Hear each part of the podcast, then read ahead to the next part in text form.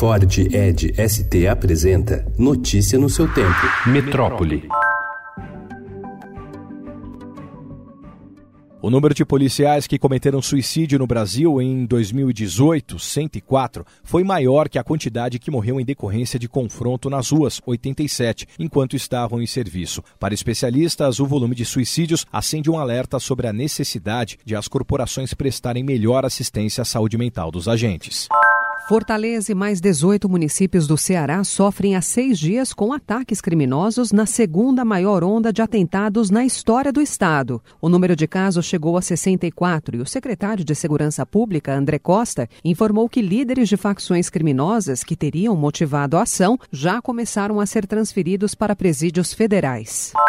O grupo de deputados que analisa um dos projetos do pacote anticrime do ministro da Justiça, Sérgio Moro, retirou do texto a chamada excludente de ilicitude, ou seja, a possibilidade de redução ou mesmo isenção de pena a policiais que causarem morte durante a atividade ou para civis que cometerem excessos sobre o pretexto de excusável medo, surpresa ou violenta emoção. O trecho foi derrubado por nove votos a cinco.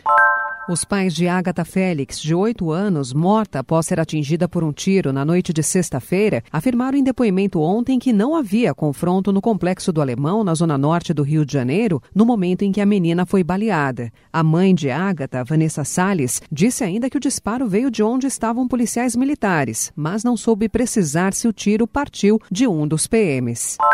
A maioria das universidades federais já decidiu não aderir ao Futurice ou manifestou críticas ao programa do Ministério da Educação. E até agora nenhuma instituição declarou publicamente que pretende participar do projeto, que prevê gestão por meio de organizações sociais no ensino superior público. Nível do mar aumenta duas vezes e meia mais rapidamente. Documento da ONU alerta para riscos das mudanças climáticas. Populações costeiras são as mais vulneráveis.